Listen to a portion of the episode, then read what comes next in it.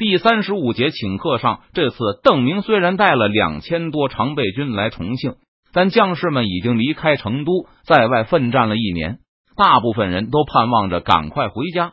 现在邓明不解散军队，反倒又跑到重庆附近晃悠，大家只是由于对邓明非常尊敬，所以才没有什么怨言产生。邓明也不愿让这支忠心耿耿的军队再冒什么风险，所以并没有作战的打算。为了防备重庆清军万一做出不理智的行动，明军的水营设在江对岸。高明瞻几次来谈判的时候，都需要渡过长江才能见到邓明。对于清军的伙食费问题，邓明同样没有表示反对。这个规矩严格说起来，还是他开创的。上次在中线的时候，他就狠狠的要了王明德一笔伙食费。这些奎东军战俘跟着李来亨、刘体纯他们转战川鄂。也没有过上几天好日子。邓明只是随便看了看王明德开列的账单，就点头表示同意。不过这次既然开了先例，邓明就担心以后清军会不停的提高明军俘虏的伙食费用，所以不可不防。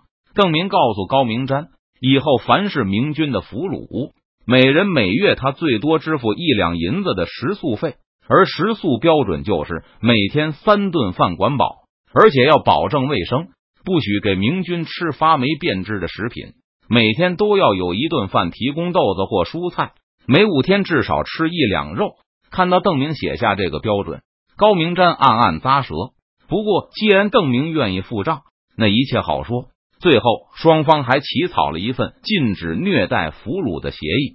不过，这份协议只对川西军和重庆将领的披甲兵有效。至于吴甲兵的死活，高明瞻根本不放在心上。如果奎东军有人被俘了，邓明原则上愿意付账，不过需要重庆立刻派使者去向邓明报告。只要邓明点头签字，就一定会履约；否则，邓明有权拒绝支付食宿费，免得王明德他们随便抓几个草寇都说成是奎东军。如果我的校尉被俘了，邓明觉得校官被俘的可能性不大。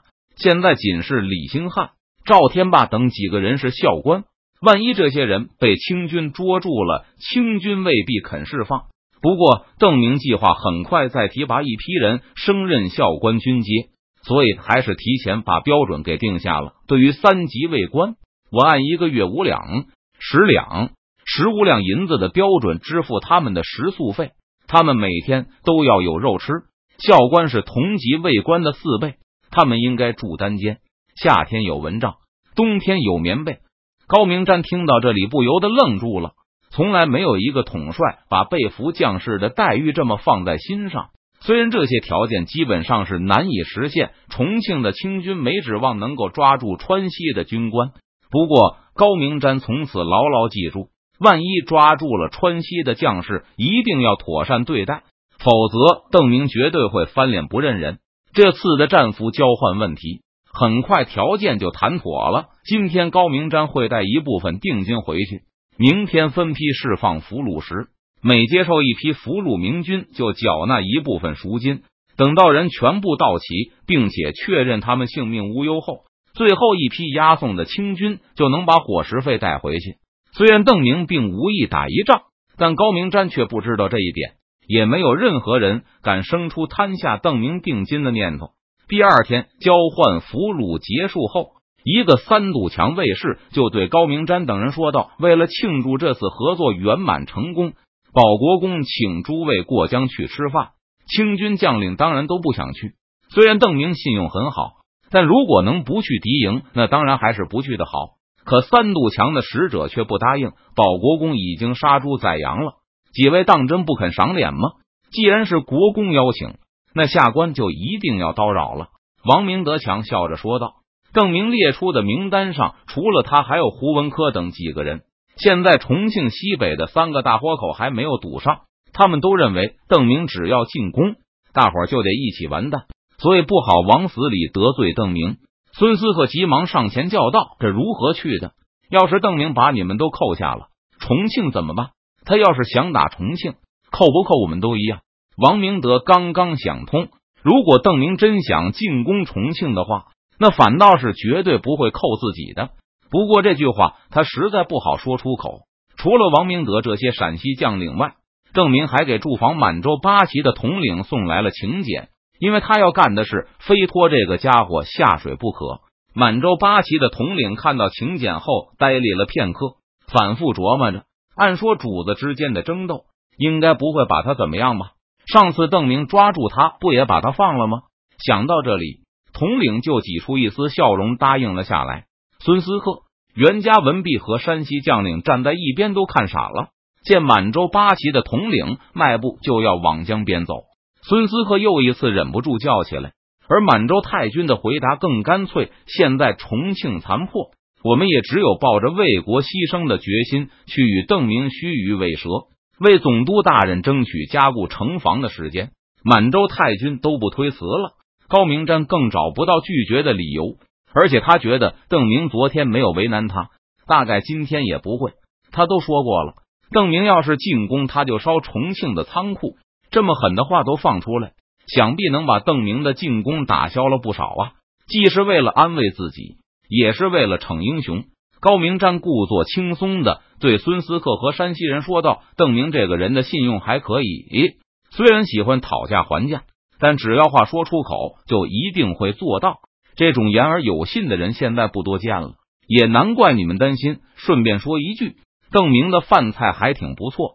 孙思克和大部分山西人都不在被邀请之列。邓明也知道，要是请的人太多，那多半没人敢来，所以只要求山西露营派一个代表。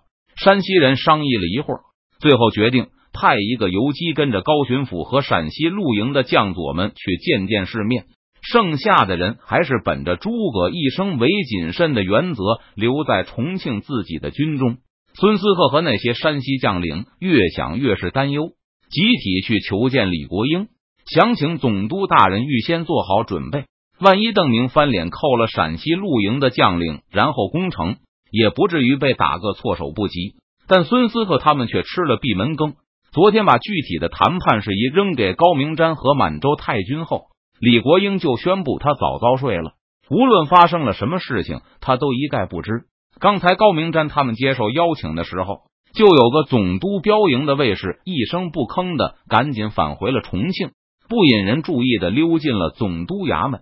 而等孙思克他们闹上门来的时候，李国英的管家和标营游击早在衙门前等了半天了，一伸手就拦住了孙思克一伙。总督大人正在休息。总督大人不是昨天一早就睡了吗？对，到现在还没起。列位请回吧。管家、标营游击带着卫士们一起动手，把这一群来上访的人不由分说的推出了衙门。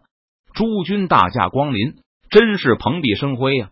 邓明请这些人吃饭的主要目的，还是为了卖他的石头，尤其是翡翠。翡翠在后世明明那么贵重，可在清初就是卖不出价来，真让邓明不甘心。在重庆城下送礼时，邓明就放了不少翡翠塞在盒子里。可因为李国英说了一句假玉，这帮重庆的家伙就失去了兴趣。交换战俘的时候都不接受翡翠。被请来的客人虽然纷纷在脸上堆出笑容，但是进了营帐之后都有些坐立不安。邓明假装看不见，他准备了一张圆桌子，招呼客人们一起围着这个桌子坐下。高明站在重庆城头的那一番表现，让邓明心里有了底，知道对方多半不敢惹恼自己。不过，这个优势邓明并没有利用在俘虏的讨价还价上，而是用在了请客这件事上。今天请诸位吃四川火锅，为了推销他的石头，邓明认真的准备了这一席饭，不但杀了一只羊，还拿出了很多从云南带回来的特产：辣椒、花椒、牛油。邓明知道自己准备的不是目前地道的四川火锅，但是有辣椒，还有从缅甸带回来的各种香料，肯定会给重庆的官员们留下深刻的印象。邓明热情的招待客人，介绍道：“我们这叫三流火锅，为啥是三流呢？就是流口水、流鼻涕、流眼泪。”邓明前世曾经去四川旅游，当时导游的词汇都被他使用出来了，果然博得了满场喝彩。高明瞻看着邓明的铜锅，没话找话的恭维道：“提督这个锅挺不错啊，高巡抚好眼力。这个锅是用铜陵出产的上好黄铜做的，最是提味。邓明马上就是一顶高帽送上，然后继续给大家介绍菜品。摆上桌的菌类有些还是从都江堰运来的，这都是青城山的蘑菇，诸位一定要好好尝尝。陕西人果然比张黄岩、马逢之他们能吃辣。没过多久，高明瞻、王明德他们就吃的大呼小叫起来，齐声称赞这种辣椒真不错。邓提督果然是美食家，他们也都豁出去了。就算要死，也先做个饱死鬼。不过，大部分人还是对邓明的信用有信心的。那个山西游击似乎心里很不踏实，他入席后躲得离邓明远远的，吃饭时动作也很拘束，尽可能的不引起别人的注意。但吃了几口以后，这个山西游击止不住眼泪直流，桌上的人都哈哈大笑起来，恭维今天的三流火锅果然名副其实。但接下来就不好了。那个山西游击眼泪流着流着就哭出声来了，大家这才发觉不对，营帐里顿时冷了场。